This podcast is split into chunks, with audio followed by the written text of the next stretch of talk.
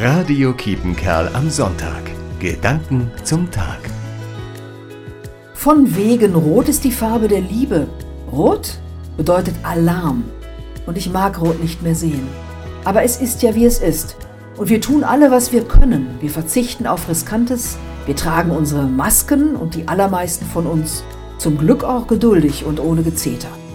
Aber was sehe ich eigentlich gerne in diesen Tagen?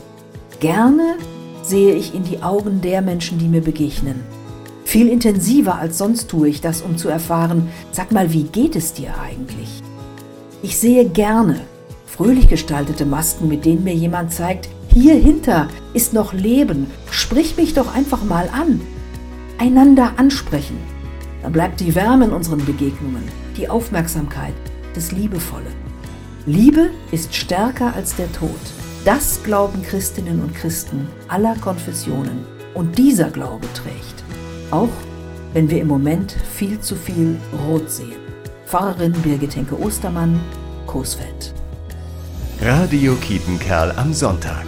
Gedanken zum Tag.